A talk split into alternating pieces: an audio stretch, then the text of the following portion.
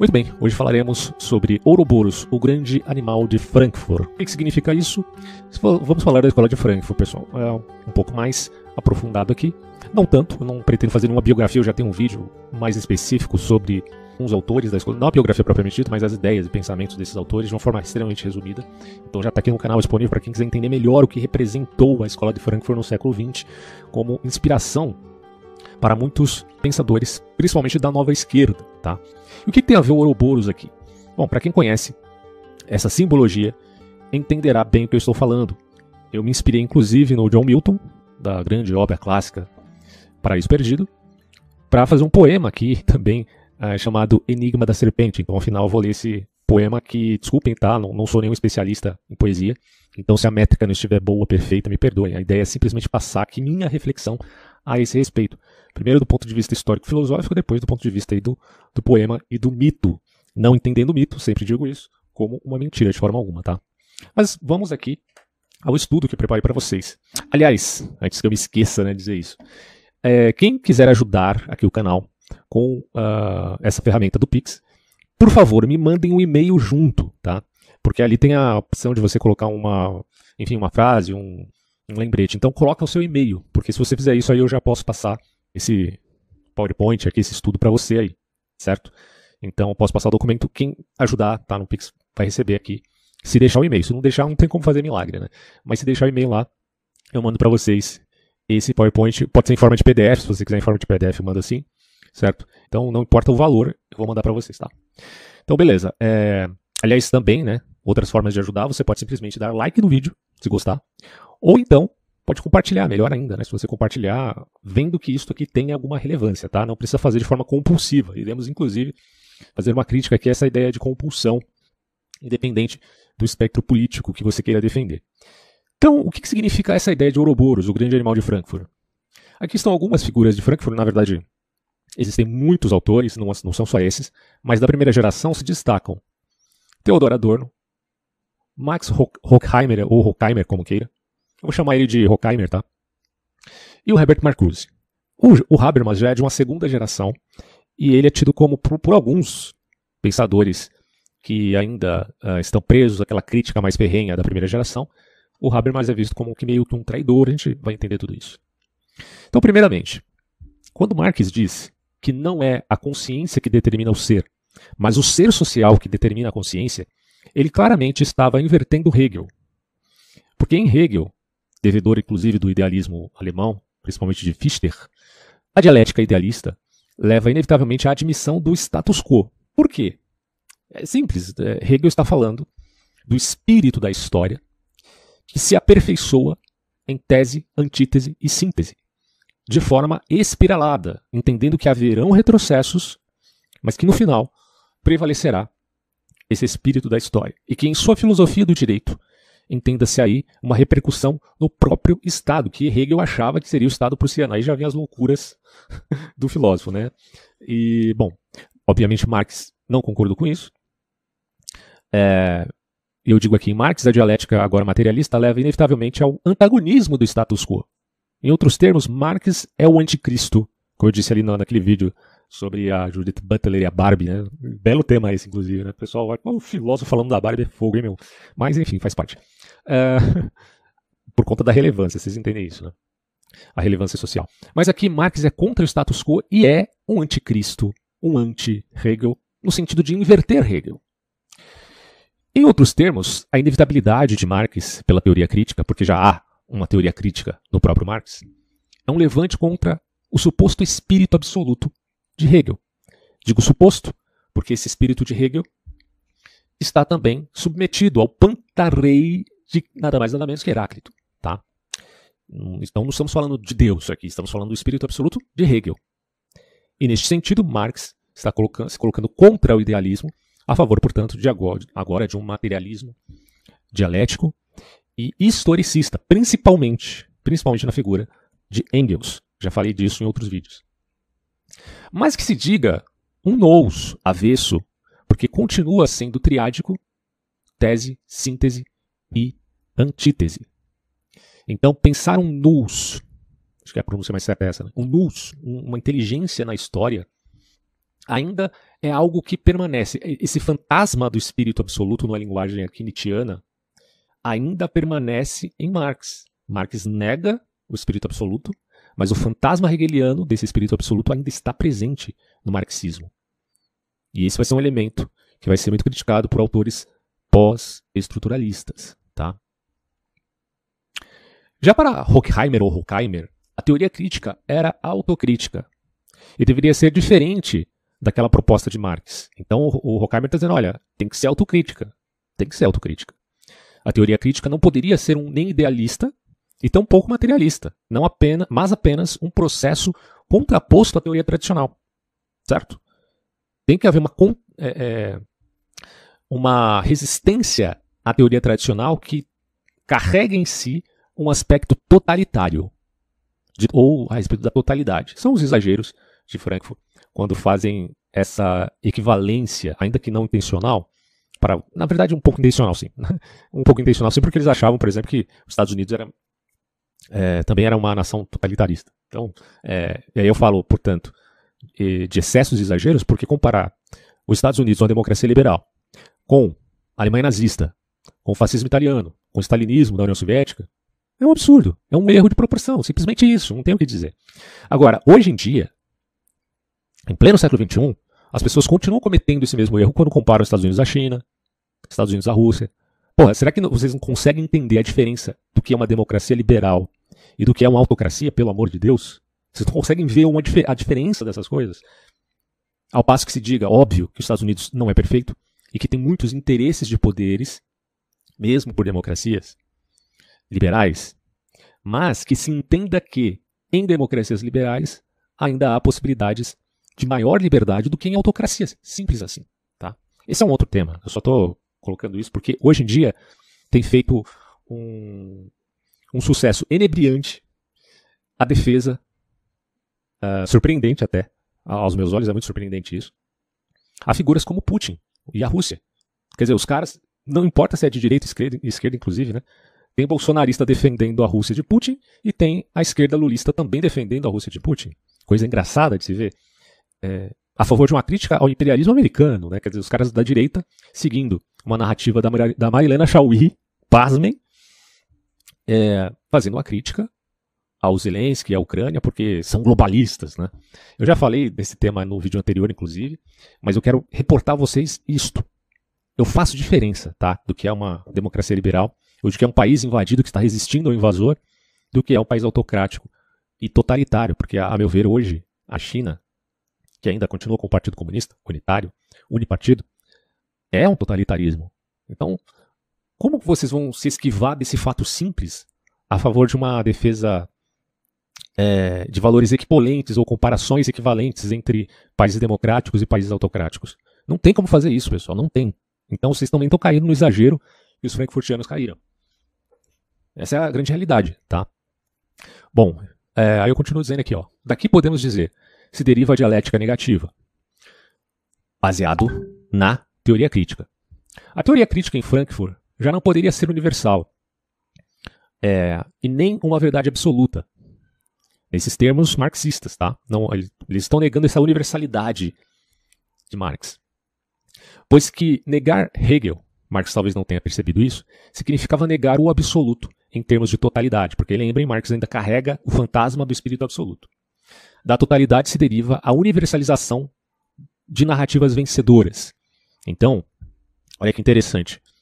Tanto o George Lukács como o Antônio Gramsci, eles não estavam muito preocupados, talvez em certa é, medida sim, mas a ênfase não era muito em tese, síntese, síntese, aliás, melhor, né? Tese, antítese e síntese. Eles não estavam muito preocupados em tese, antítese e síntese. Até coloquei ao contrário aqui, né? Mas tudo bem.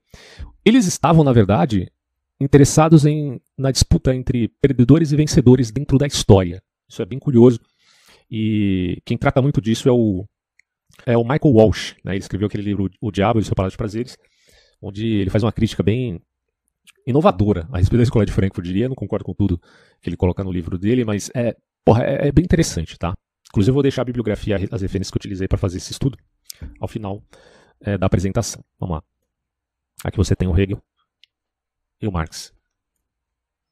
Crítica da crítica. Existe crítica da teoria crítica? Bom, segundo o Horkheimer, sim, tá? A crítica da crítica, uma posição deveras honesta do Horkheimer, implicava em abandonar o historicismo de Marx e Engels, colateralmente abrindo uma janela para o posterior pós-estruturalismo. Isso é bem interessante se pensar. Pois que, também em sentido ambíguo, é possível pensar estruturalismo em Marx.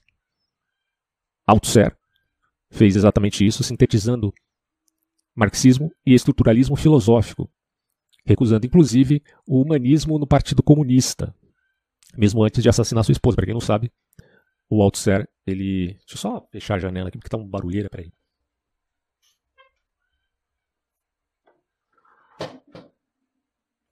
Então, para quem não sabe, o Althusser ele matou a própria esposa, tá? É, ele fez isso porque estava seguindo a sua filosofia desconstrutora, pós-estruturalista.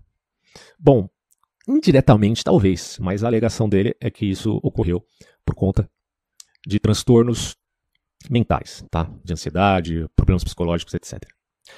É, aí eu digo assim, e eis aí um problema, porque no fundo, a autocrítica da teoria de Frankfurt não pode contestar suas bases e parece ficar apenas no campo da retórica. Criticar, sim, diria no sentido de autocrítica, mas admitindo a prioristicamente seus fundamentos, tá? E aí fica a pergunta: dos fundamentos não há dialética? Bom, deveras isso não seria uma verdade absoluta totalizante também? Você partir de um pressuposto dos seus fundamentos, você está partindo de uma universalização. Uma universalização. E daqui a pouco eu vou citar aqui, inclusive, o Comprides, que é um autor que vai falar justamente disto. Que Frankfurt nega as, as suas bases teóricas, mas as usa de forma latente. Ou seja, uma grande pegadinha isso aqui. É, consequentemente, estamos aqui, ó, no momento em que parece que a própria realidade se tornou a base da ideologia, a, maioria, a maior contribuição que a teoria crítica poderia dar, diria Horkheimer e Adorno, seria a exploração das contradições dialéticas. Em primeiro lugar, experiência subjetiva individual por um lado, e, em segundo lugar, a preservação da verdade da teoria por outro. Então, há essa tensão dialética entre o sujeito, a sua individuação, não estamos falando de individualismo, tá? porque o, o Adorno e o Horkheimer serão avessos a essa esse conceito muito liberal, né, no sentido mais liberal de Adam Smith. Eles não estão falando de individualidade, eles estão falando no sentido mais de individuação do sujeito frente à totalidade social. Aqui a foto de Althusser, né, a alegação de problemas psicológicos por ele ter literalmente enforcado a esposa dele. É, assim, a, a, a, biografia de Althusser é, um, uma demonstração de plena e completa decadência e o quanto a intelectualidade ou a luz, né, entre aspas, que ele recebeu, envolvia essa mesma decadência. Então é uma história triste que faz referência, inclusive, ao meu poema ao final deste vídeo, falando do enigma da serpente. Uh, destaco aqui, ó, deixa eu voltar um pouquinho, o anti-humanismo, tá? Althusser defendia o anti-humanismo dentro do marxismo contra o humanismo marxista, do partido que ele fazia parte. É, olha que coisa interessante, né? Hoje, muitos cristãos mais ortodoxos, ou vamos colocar fundamentalistas, é, lutam com a ideia de humanismo, né? aquele humanismo da Renascença, aquele humanismo filosófico, que eu já até abordei aqui com religiões de, eh, de caráter laico, porém humanistas. Uh, e que, de certo modo, tem um valor no sentido de Feuerbach. É, Feuerbach quer tirar Deus da equação e fica com o humanismo. Pelo menos ainda tem humanismo. Mas aí a progressão disso foi o quê? Foi um pós-estruturalismo que negava o próprio humanismo. Então, o existencialismo e o humanismo representam não a morte de Deus, mas a morte do homem. Então, é como eu falei no vídeo lá da Butler, morre o homem, morre a substância. Porque é, é, melhor dizendo, né? morre Deus, depois morre a substância. Por que, que morre a substância? Porque a filosofia moderna está ancorada em René Descartes, que vai dizer que existem três substâncias: Deus, a alma pensante, digamos assim, e a extensão. Ora, se morre Deus nesses termos filosóficos é, que são puramente artificiais, de uma descritividade não necessariamente real e verdadeira, mas enfim, uh, uma, um diagnóstico de um doutor com sérios problemas patológicos, que é o caso de Nietzsche. Bom, ele está dizendo, tá? Então, se ele está dizendo, vamos supor que é verdade, morreu Deus, certo? Partindo do diagnóstico por conta do positivismo frente ao niilismo passivo, uh, ou melhor, o niilismo negativo, né? uma negação da vida dos religiosos. Então, o positivismo representando essa constante eh, querela, essa polêmica que vai se avantajando temporalmente, até chegar ao ponto de que não há Deus, mas aí precisa matar fantas a fantasmagoria, certo? Bom, Chegamos ao ponto, de, então, de que a substância que dependia de Deus, porque Spinoza vai dizer exatamente isso, só há uma substância, e se podemos, quiser, quisermos falar de substância pensante ou substância é, extensa, de qualquer forma a gente tem que falar que o natura naturata é a representação do natura naturans, e no final das contas caímos, né, segundo o Spinoza, em panteísmo. Aliás, o, o, próprio Descartes já reconhecia isso, né, o Descartes tem uma leitura diferente, inclusive, é, apesar dos erros crassos né, da filosofia do René Descartes, eu sou mais afeito a ela do que a do Spinoza, tá? Mas enfim, uh, ainda havia substância, mas de acordo com a morte de Deus, morre a substância. Ponto. Existem filósofos muito bons do século XX que não vão falar em termos de substância, mas vão trazer uma outra resposta que não a resposta do processo, né? que é a teoria do processo frente à teoria da substância. Sim, tem muitos filósofos que superam essa dicotomia, como é o caso do Xavier Zubiri, por exemplo, e de vários outros. Eu não vou tratar disso agora, né, mas só para vocês ficarem ligados sobre isso. Vamos continuar aqui. Ó. Progresso dialético é posto em dúvida. Até o progresso dialético em Frankfurt, o progressismo, certo, é posto em dúvida. Então, olha só. Mesmo o progresso dialético é uma coisa duvidosa. Sua verdade ou inverdade não é inerente ao método em si, mas a sua intenção no processo histórico, o que parece implicar que a resposta pragmática a isso seria o esforço na agitação social e rebelião massiva Aquela velha história do Ortega Gasset, a rebelião das massas. Coisa que Adorno sempre fez questão de frear, ou seja, Adorno, enquanto um acadêmico, um teórico, ele não está pensando em praxis. Eu já vou explicar isso daqui a pouco. Mas continuamos aqui. 2. Horkheimer e Adorno não estavam preocupados com o resultado de uma redenção à humanidade. Por isso que eles não estão falando de praxis, mas de uma crítica constante e destrutiva à totalidade, ou seja, uma crítica constante ao status quo. Ponto que é o capitalismo, no caso. É, mas entenda capitalismo não como um aspecto meramente econômico, para eles é muito mais do que isso, é uma indústria cultural, não é só econômica. No entanto, eles sabiam, eles sabiam que isso não significava nenhum fim da história, ou igualdade comunista de um mundo utopicamente reconstruído nas ruínas. A grande realidade é que Horkheimer e Adorno não pensavam de modo algum num fim da história. Aliás, o Hegel, como eu falei, já tinha chegado a essa conclusão. Como é que a gente vai falar de fim da história? Peraí. Né? Como? em termos imanentes. E, de novo, me remeto aqui ao meu simulacro de John Milton em relação ao Paraíso Perdido. A gente percebe exatamente isso, que em Ouroboros não tem um fim da história. Vocês estão agora conseguindo entender a conexão que eu estou fazendo aqui da escola de Frankfurt com Ouroboros? Não há fim da história. Bom, 3. Aliás, o Nietzsche sabia disso.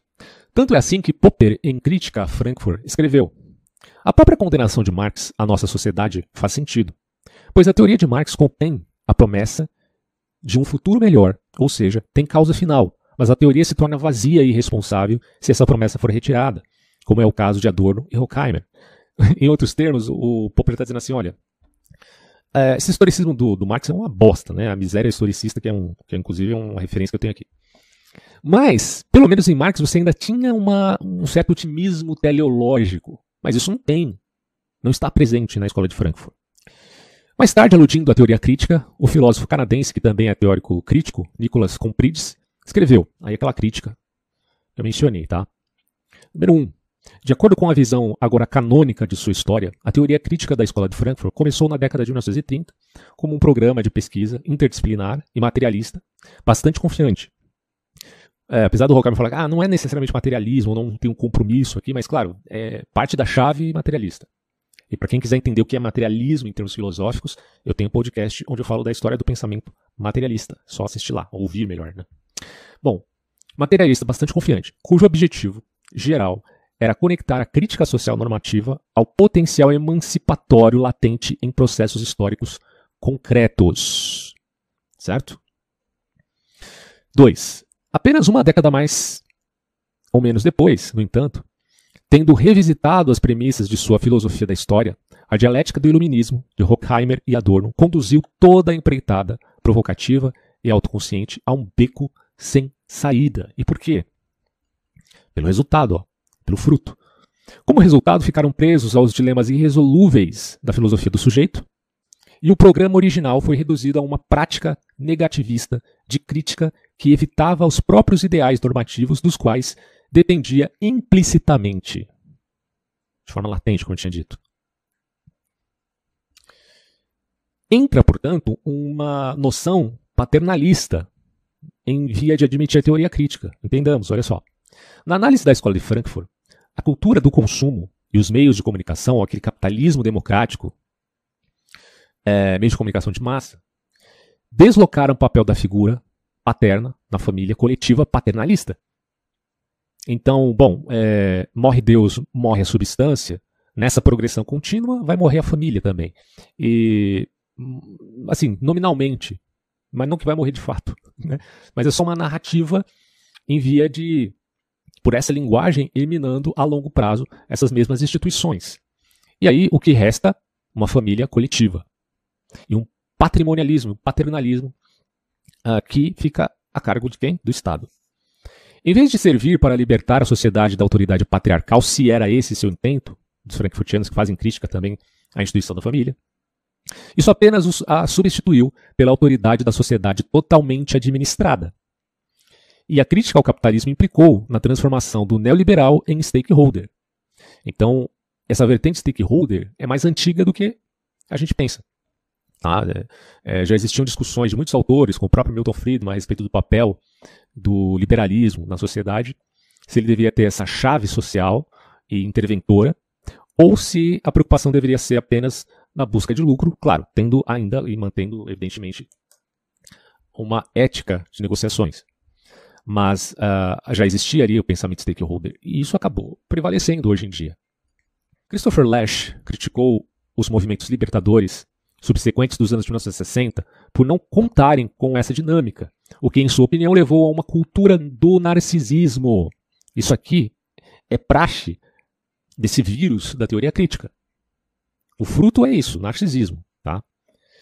O Lesch acreditava que a escola de Frankfurt posterior tendia a fundamentar demais as críticas políticas em diagnósticos psiquiátricos, como a personalidade autoritária, por exemplo. Ele vai falar assim, ó, esse procedimento os dispensa do difícil trabalho de julgamento e argumentação. Em vez de discutir com os opositores, eles simplesmente os dispensaram por motivos psiquiátricos. Então você percebe aqui o quanto isso é desonesto intelectualmente. É um abandono completo da dianoética a favor de uma visão ética restrita à sua própria descritividade. Quer dizer, melhor, à sua própria normatividade. Uh, fora, pois, esse processo covarde que, em muitos casos, fez com que a nova esquerda, seguindo Herbert Marcuse, perdesse o interesse no diálogo e se encastelasse em sua bolha antissistêmica, criando seu território, principalmente nas universidades.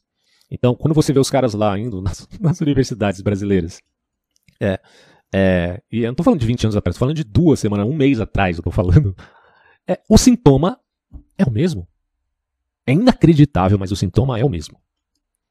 E eu não estou falando que eles estão apenas se remetendo a uma influência da escola de Frankfurt, não. Tem muitas influências aí envolvidas. Tá?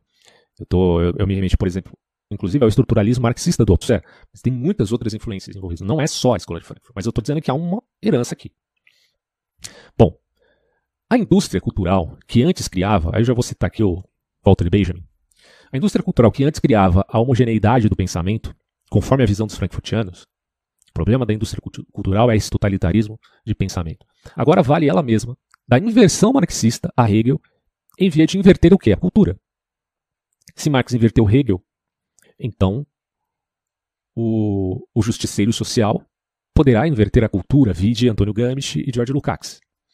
Isso é curioso porque o fenômeno que hoje chamamos de cultura woke, que, que tem toda uma, uma trajetória bem específica, não necessariamente conectados tá, à, à escola de Frankfurt, mas enxertados na nova esquerda. Tá? A cultura woke foi enxertada na cultura mais propriamente de espectro liberal estadunidense, que significa basicamente esquerda. O liberal nos Estados Unidos é a esquerda, tá? Não é igual no Brasil, que o liberal representa o que os críticos chamaram de neoliberalismo.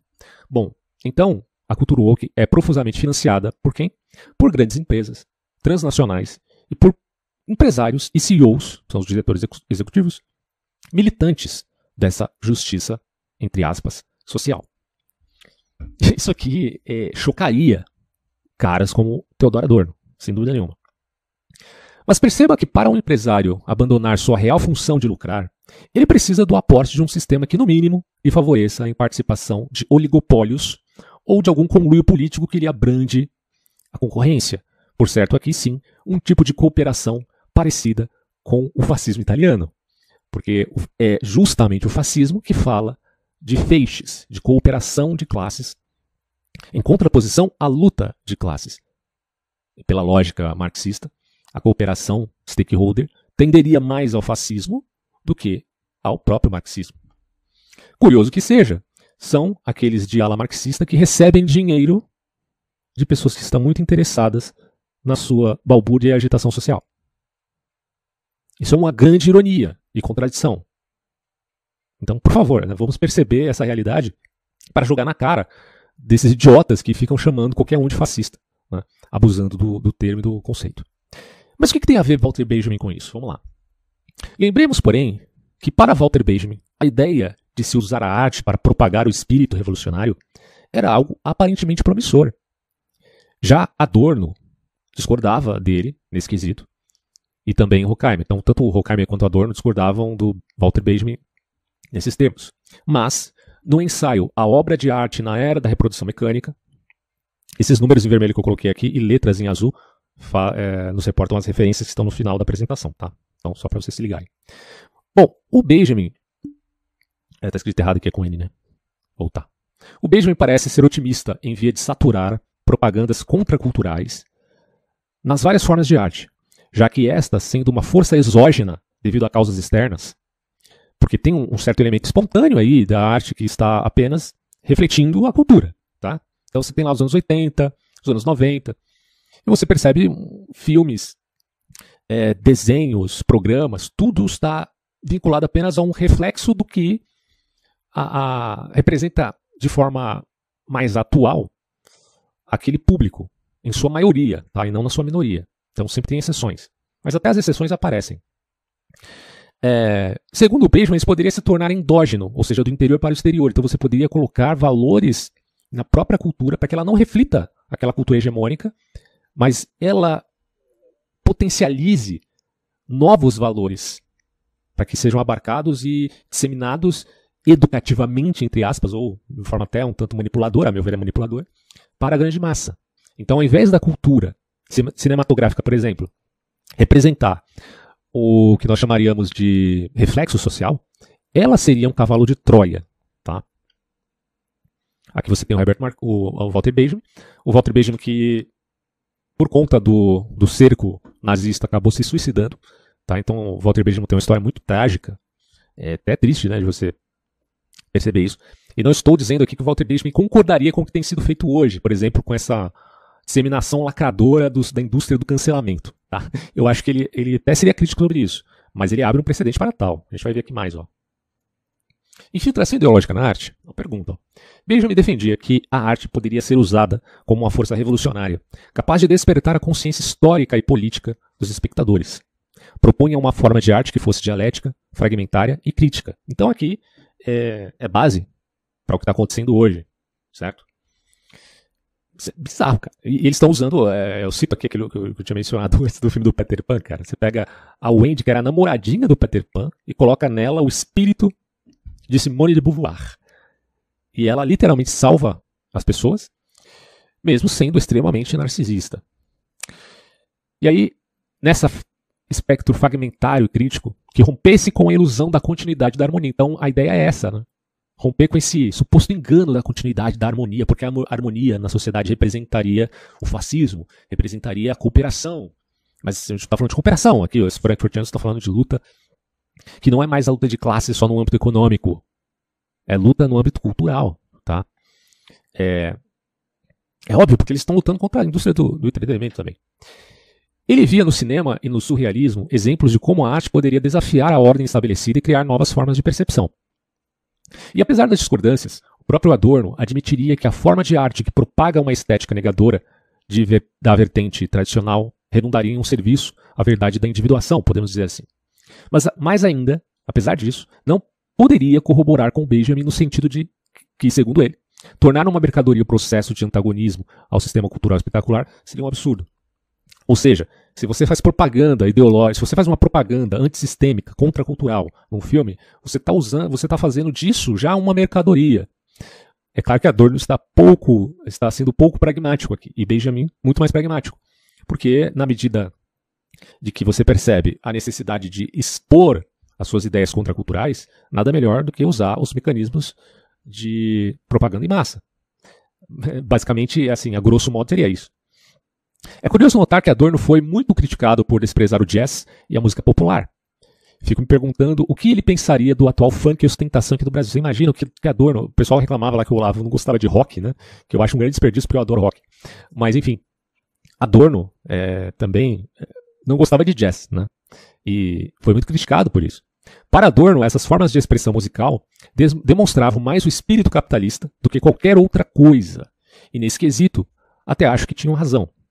Que ele tinha razão, mas no, no meu caso, em elogio ao capitalismo democrático, que ele, por outro lado, demonizava. Inclusive tem um autor que fala muito sobre isso, que é o Michael Novak, né? O Michael Novak ele vai falar do, do cristianismo e do capitalismo democrático, fazendo uma síntese né, dessas ideias e como que a gente poderia repensar, né? Ah, nossa, o vento hoje está chato, hein, meu? Enfim, como a gente poderia repensar essas coisas, a questão da religião, uh, dentro de uma sociedade democrática e liberal.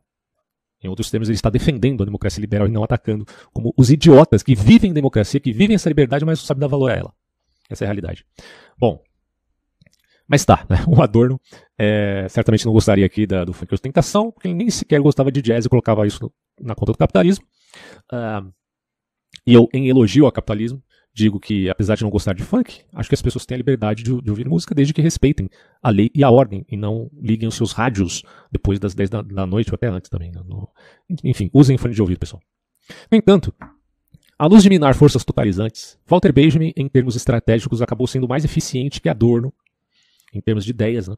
Hoje existe uma onda de filmes progressistas que se dizem protagonistas de causas sociais, mas sempre partindo do critério do radicalismo da própria ala progressista, quando o próprio Frankfurtiano estava criticando essa ideia de progresso. Porque como você vai falar que o Frankfurt está falando de progresso e não tem fim da história, né? Bom, então o Frankfurtiano não está pensando nem no progresso no sentido positivista de Augusto Comte, que é unilinear, não está pensando no progresso no sentido fascista e nazista, porque também existia essa ideia de progresso mecânico desses uh, pensadores mais principalmente o nazismo, que era ideali muito idealista alemão. Não está pensando em progresso no sentido marxista também, da, saindo do capitalismo para o comunismo. Está pensando apenas num processo crítico, constante. Vocês conseguem entender isso? Que não dá para nem sequer falar de progresso nesses termos. Nem isso dá para falar na escola de Frankfurt. Até onde a escola de Frankfurt é progressista? É progressista no sentido de teoria crítica, apenas isso. Aliás, vendo o que se faz no cinema moderno, atualmente, né? Talvez o próprio Benjamin fosse um antagonista, ou seja, ele não concordasse com os exageros da indústria do, do entretenimento dos atuais streamers que seguem uma agenda. Tá? Basicamente é isso que eles seguem. Não em tudo, não em todos, tá? existem muitas exceções, então não, não quero também exagerar aqui a crítica. É, hoje existe muita resistência já à, à chatice woke, né, porque o pessoal está percebendo o quanto isso é narcisista. Mas muita gente ainda é vítima do narcisismo, hein? isso é terrível. Adendo. Creio que, a, que é válido fazer críticas, inclusive em âmbito cultural. Filmes, e, enfim, obras literárias, músicas, etc. Não sou contra isso, tá? Mas toda crítica deveria ter mérito, ou seja, se, se provar legítima. Não se pode aceitar qualquer crítica e dar chancela a ela por um esquema sistemático e compulsivo de chantagem emocional. É evidente, portanto, que sou a favor de se fazer avaliações mais profundas no âmbito social e cultural pois nenhuma coisa neste mundo é perfeita, quem dirá as relações humanas. Mas há a necessidade de se ter critério para comprovar se, um, se, uma questão é realmente fundamental para se tratar no seio da sociedade odierna ou apenas um mecanismo de balbúrdia e histeria coletiva controlada. E aí, quando eu falo de histeria coletiva controlada, eu estou falando de engenharia social desfragmentada, que é apoiada tanto por Karl Popper quanto pelo George Soros. Não estou querendo entrar nas teorias de conspiração que envolvem George Soros. Eu estou dizendo, o George Soros é, é, aluno do Karl Popper e admitia a engenharia social desfragmentada, certo? O que não haveria problema, porque se é desfragmentada, pelo menos você não tem alguma coisa pautada num totalitarismo voraz. Apesar que para Frankfurt isso de fato poderia existir, mesmo numa engenharia social desfragmentada. E o que é curioso é que isso também é aporte da crítica da direita, não só dos frankfurtianos. Bem curioso isso. Né? Para tal, é preciso conceber prioridade de problemas mais urgentes sobre outros menos importantes. Então, você percebe o quanto é problemática e compulsiva essa paranoia crítica. Não vou nem falar teoria crítica, mas a paranoia crítica que vê problemas em tudo e em todas as coisas? O quanto isso leva as pessoas, ao invés de uma pacificação, a uma confusão de caráter nihilista, onde a serpente come e devora a própria cauda? Aí você já consegue entender minha associação com a figura de Ouroboros. A querela de Popper e os frankfurtianos.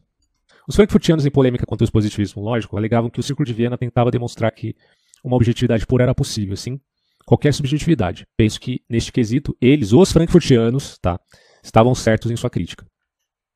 Porém, os membros do Círculo de Viena, especialmente o Karl Popper, que não era positivista lógico, puro, então eu não colocaria o Popper assim como um, um pensador tão reducionista quanto eram os positivistas da época dele, ele não era isso, né? Mas, enfim.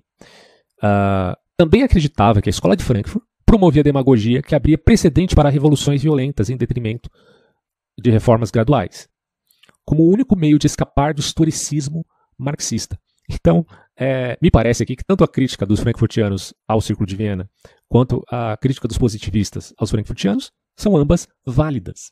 Eu até coloco aqui, ó, no fundo, ambas as partes foram certeiras em apontar o erro de seus desafetos, mas não em enxergar o próprio reflexo no espelho. É, pois, notório que Habermas, um pensador de Frankfurt de segunda geração, levou mais a sério a ideia de autocrítica da teoria crítica. Ele representava um recuo ao radicalismo de seus pais intelectuais, ao ponto de, para alguns é, mais saudosistas, né, eu coloco aqui, ele, comete, ele teria cometido um parricídio. Esse recuo foi tão grave que certos saudosistas o chamaram de traidor liberal neocantiano. Então, o Habermas ficou com essa pecha de ser um neocantiano liberal que desejava, do ponto de vista até iluminista, olha só, né, uma paz perpétua social, uma democracia deliberativa, nas palavras dele. Aqui a figura de Karl Popper, desesperado com Adorno no debate que ele teve com Adorno, brincadeira, né? Estou fazendo associação aqui. Mas teve um debate mesmo entre os dois, tá? Bom, Escola de Frankfurt e a praxis. É preciso esclarecer que inicialmente a Escola de Frankfurt nunca teve um engajamento pautado em praxis, muito pelo contrário. É, nunca acho que é muita coisa, tá? Até coloquei aqui, mas eu vou, eu vou explicar ao final. Mas assim, ela preferia uma postura acadêmica antes de, antes de, ações deliberadas e tendenciosas no campo prático, que poderia desembocar no uso da violência. E a ideia dos frankfurtianos é se, se abster da violência abusiva, tanto do stalinismo, quanto do nazismo, quanto do fascismo os frankfurtianos queriam ser, queriam ser uma resposta ao totalitarismo. Só que o problema é, eles viram totalitarismo também nas democracias liberais e no capitalismo democrático. Aí está os excessos pelo erro de proporção. Bom, isso foi tão evidente que o próprio Lukács criticava né, a escola de Frankfurt por essa postura meramente teórica. Ele criticou, ele até cita né, numa passagem o, o Teodoro Adorno. Mas ainda assim, nem todos eram tão passivos nesses termos. Aí é que tá, né? O Herbert Marcuse era de fato engajado e tinha uma visão mais otimista nas ações políticas, e não só nos ensaios filosóficos e teses subjetivas. Inclusive, a ideia de ensaios filosóficos em contraposição a artigos científicos era muito caro para a escola de Frankfurt, como resposta ao positivismo. Eu acho interessante isso, inclusive. Eu acho que os ensaios filosóficos. Hoje no Brasil você quase não tem isso aqui, cara, ensaio filosófico. Quem é que faz ensaio filosófico? As pessoas sabem escrever, né? Então, assim, ó, Marcuse não necessariamente via nos agitadores da classe estudantil um novo agente histórico. No mínimo, eles eram complementares aos proletariados em via de, talvez, tirar-lhes o sono dogmático, pois que, nesse caso, o proletariado já não representava esperança para Frankfurt. Né? A escola de Frankfurt não necessariamente está focando aqui na ideia de, meu Deus, né, de que os proletariados seriam os agentes da história. Uh, mas o Herbert Marcuse já havia entrevistas, o próprio Marcuse dizendo que não queria, não quer substituir o proletariado pela, pelo Lupen proletariado, pelos grupos heterotópicos ou pela classe estudantil. Mas acabou acontecendo, de certo modo. Né? É, movimento estudantil e o narcisismo marcusiano. Marcuse chega às raias da loucura de praguejar de modo intolerante contra tudo que representasse alguma faísca de legitimação do status quo. Lembrem, a teoria crítica na prática. Quem assim fizesse seria, no linguajar abusivo de sua trupe irrefletida, fascistas autoritários. Então, veja bem, todo mundo que defendesse o status quo do capitalismo democrático, seria fascista. Engraçado, né? A gente tem ouvido isso há um mês, duas semanas, uma semana atrás, de casos assim, aqui no Brasil. É impressionante, impressionante. Voltem-se uh, as raízes das ideias para vocês entenderem o que está acontecendo, senão vocês vão ficar perdidos igual cego em tiroteio. Ó, tanto foi assim que ele, Marcuse, passou a ser conhecido como o guru da nova esquerda. É, ele era o Olavo de Carvalho, tá? da nova esquerda americana ali, da década de 60 e 70. Muitos autores se valeram de Marcuse para usar de narcisismo explícito, contravenção e até violência, sempre se justificando na luta contra o sistema opressor e totalizante. A estes, Habermas chamou carinhosamente de fascista de esquerda. Né? Olha só, né, cara?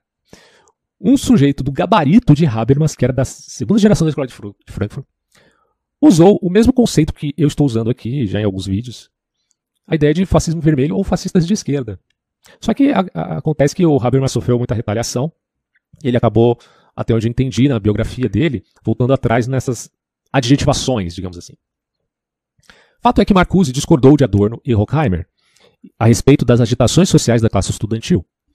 Quando a sala de um estudante foi destruída por se recusar a participar de protestos, o Adorno disse que a praxis servia como pretexto. Olha só, cara, não foi só o Habermas, o Adorno disse que a praxis servia como pretexto ideológico para exercer constrangimento moral. Ora, o que, a cultura do cancelamento faz hoje se não um constrangimento moral? O Teodoro Adorno, portanto, estaria do nosso lado aqui criticando a cultura do cancelamento. É curioso isso, né? Enfatizou ainda que as revoltas e protestos escondiam uma manifestação de personalidade autoritária. Né, Kulturok? Bom, um dos alunos do, de Adorno, o Hans-Jürgen Krau, criticou a passividade de seu professor, o Adorno. É, o, Hans-Jürgen era um, assim, um, um daqueles pequenos gênios, né? Que causavam admiração no, no Adorno, que era professor dele. Só que o, ele acabou criticando o Adorno frente ao movimento estudantil. Então, em janeiro de 1969, juntamente com um grupo de estudantes, principalmente mulheres, eles ocuparam a sala do velho professor e uma das alunas tentou beijar Adorno. Eu já ouvi dizer que as alunas mostraram o peito pro Adorno, né, que elas mostraram o seio pro Adorno. É, aí eu já não sei se é verdade, tá? Eu procurei isso aqui, mas não achei, então uh, eu não tenho aqui os dados muito exatos desse ocorrido, mas ao que parece, pelo menos uma das alunas tentou beijar o Adorno. Só que o Adorno é um senhor casado, né? É, é, o conservador da teoria crítica, né? Curioso. Bom, pelo que este, em repúdio à ação intolerante dos alunos, chamou a polícia para removê-los, irritando ainda mais os estudantes. Mas vamos tentar também é, ver o lado do movimento estudantil aqui.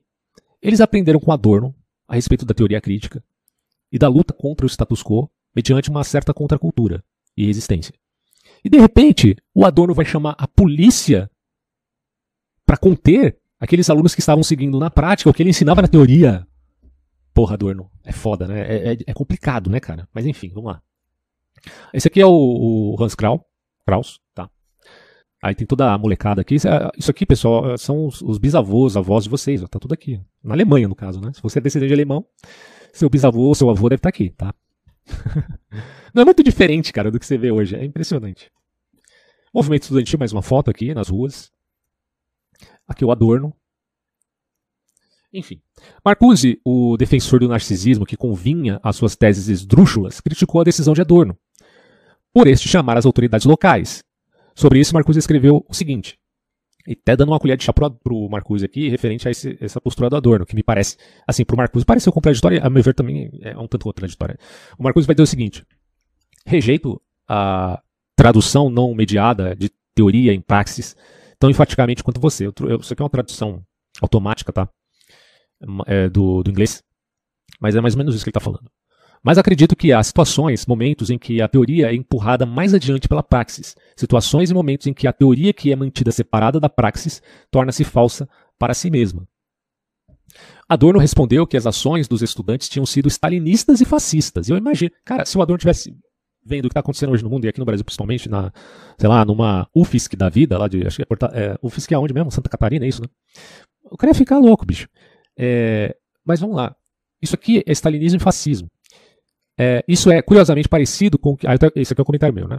É curiosamente parecido com o que ocorre hoje em dia, onde alunos analfabetos funcionais chamam todos, todos de fascistas, sendo eles mesmos a mais pura e pérfida expressão do fascismo. Eu coloquei perdido aqui, está escrito errado.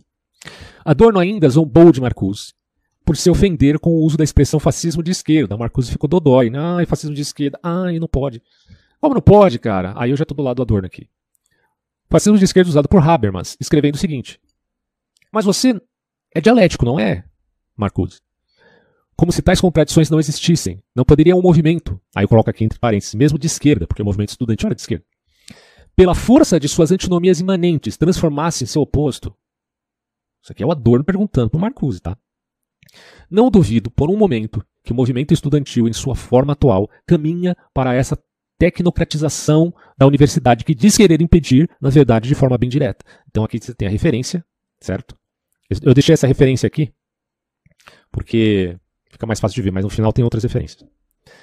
Em outros termos, Adorno estava prevendo a abusiva cultura do cancelamento, mas também fora culpado disto, pois pensava que poderia controlar Ouroboros, seu bicho de estimação predileto, e se manifesta pela teoria crítica, ou seja, a serpente que devora a própria cauda. Então você tem aqui a discussão entre, pasmem, Adorno e Herbert Marcuse. Adorno, um verdadeiro filósofo, porque ninguém está negando aqui que Horkheimer, Adorno era um grande filósofo, é, Marcuse mais ou menos, né? É, Walter Benjamin, todos eles grandes ensaístas filosóficos, sem dúvida. Também estava dolorosamente consciente da brutal ironia pela qual essa peça de teatro político, propagada pelo movimento estudantil, o deixara identificado por muitos de seus alunos como um defensor da repressão conservadora. Você vê como é o Ouroboros devorando a cauda dele? Porque isso começou. É, o movimento estudantil era uma expressão ontológica da teoria desses caras aqui. Né? E de repente eles estão sendo devorados pela manifestação prática da teoria deles. E agora os alunos estão chamando o Adorno de um defensor da repressão conservadora. Bom, uma ironia que, por certo, lhe era repugnante. Para Adorno deveria ser uma coisa repugnante ser chamado de conservador. Ele tentou até retomar as aulas em junho de 1969, mas a hostilidade dos estudantes, que antes o idolatravam, impediu isso. Algumas semanas depois, em 18 de julho de 1969, ele se viu convidado a testemunhar no julgamento de Crown, sob a acusação de violar paz, no caso dos alunos. Né? É difícil ter certeza o quanto Adorno tenha sido afetado pelas, pelos meses de ataques ad hominem que recebeu de estudantes radicais que identificaram uma batalha polarizada entre ele e seu ex-aluno favorito. O julgamento que se seguiu pode ter sido a gota d'água. Algumas semanas depois, ele fez uma pausa com sua esposa, visitando uh, esse lugar aqui que eu me nego a falar o nome, Zermatt, Zermatt sei lá como é que é a pronúncia, uh, onde, desafiando os conselhos médicos, fez uma caminhada nas montanhas e sofreu um ataque cardíaco. Ele morreu naquele mesmo ano, tá? em, em um hospital suíço, em 6 de agosto de 1969. Depois, mais uma ironia ocorreu, agora do destino. O próprio Krau, aquele aluno jovem, morre seis meses depois num acidente de carro. Então, vamos voltar aqui, ó. Aqui está o aluno, aqui está o professor, e eles morreram praticamente no mesmo ano, ou pelo menos um seguido do outro, um, uh, seis meses depois. Isso é bizarro, né? é bizarro pensar nisso. Bom, mais tarde, Herbert Marcuse, ainda na América, declinou de forma mais enfática do uso da violência relativa às manifestações estudantis e voltou-se a protestos que julgava mais pacíficos, inclusive vendo no feminismo, de segunda onda, uma continuação de seu trabalho exposto na obra Eros e Civilização. Mas ali, a semente de Ouroboros ainda estava presente. Hoje, ela se manifesta, inclusive, na terceira onda feminista. Eu vou ler para vocês agora meu poema chamado Enigma da Serpente, que foi inspirado no John Milton, a sua obra Paraíso Perdido. Apesar que o John Milton não gostava muito de rima, né? E aqui no meu poema tem um pouquinho de rima. Mas por favor, não reparem na falta de técnica ou nas métricas imperfeitas. É só a tentativa de passar uma ideia de uma outra maneira, tá? Eu digo assim: às vezes conjecturo e imagino que no Éden a astuta serpente não era um mero Satanás pomposo, mas Ouroboros, a fera ardente, que sem cessar seu rabo devora, seguindo este ciclo sem fim. A Eva sussurrou: Logo serás qual uma deusa de poder sem par, e teu marido um deus se tornará. Ela na vanguarda, né? Detalhe. Mas era ilusão, embuste infernal, pois o homem desde sempre se entregou à vontade de poder, paixão mortal, que o levanta e depois o derruba, em ciclos intermináveis de dor. Ouroboros é esta compulsão, o animal do nihil, do nada, plena destruição, que reis e heróis em tudo dissipa, leva à ruína o que há de melhor, devora sonhos, juventude e amor. Tudo exceto o Cristo, inimigo maior, cuja promessa não é temporal, nem cede ao espírito de eras que passarão. Sua salvação é eterna e verdadeira, antídoto do homem pecador, que cai e se ergue em vão, sem redenção. O Messias, porém, quebra as garras do dragão e das trevas nos guia à luz celestial, onde enfim reinará a paz eternal. É, tenho aqui algumas referências. O artigo de Horkheimer, também desse autor, Martin Jay. E tá tudo resumido aqui, tá? Da obra do Paramarx de Althusser, do esse ensaio do Walter Benjamin da reprodutividade técnica, reprodutibilidade técnica. Também esse aqui do Jürgen Haus, bem interessante. O, o Michael Walsh, que escreve essa obra aqui, O Diabo e seu Palácio de Prazeres. Ele é um, acho que ele é um músico, se não me engano. Mas um livro bem interessante, cara. É, tem um, uma dose, assim, eu, eu até critico alguns pontos onde ele coloca, ele faz uma, ele apela muito àquela ideia de marxismo cultural, que eu vejo problemas em termos conceituais, mas ele aborda bastante isso. É uma visão, é, de fato, um pouco mais à direita, mas não é extrema-direita. Não, por favor, não caiam nessa esparrela. É um autor digno de ser lido, viu? E aqui é a obra do Popper, né? A pobreza do historicismo. Aquele artigo do Comprides, que eu mencionei para vocês. Esse cara aqui ainda é um cara mais à esquerda, né, mas faz uma crítica à escola de Frankfurt. E a referência do Popper, quanto em crítica a Theodor Adorno e Horkheimer. Tá? Então é isso. Finalizo por aqui e até próximos áudios. Se você gostou, por favor, curta e ajude o canal, tá? Até mais aí.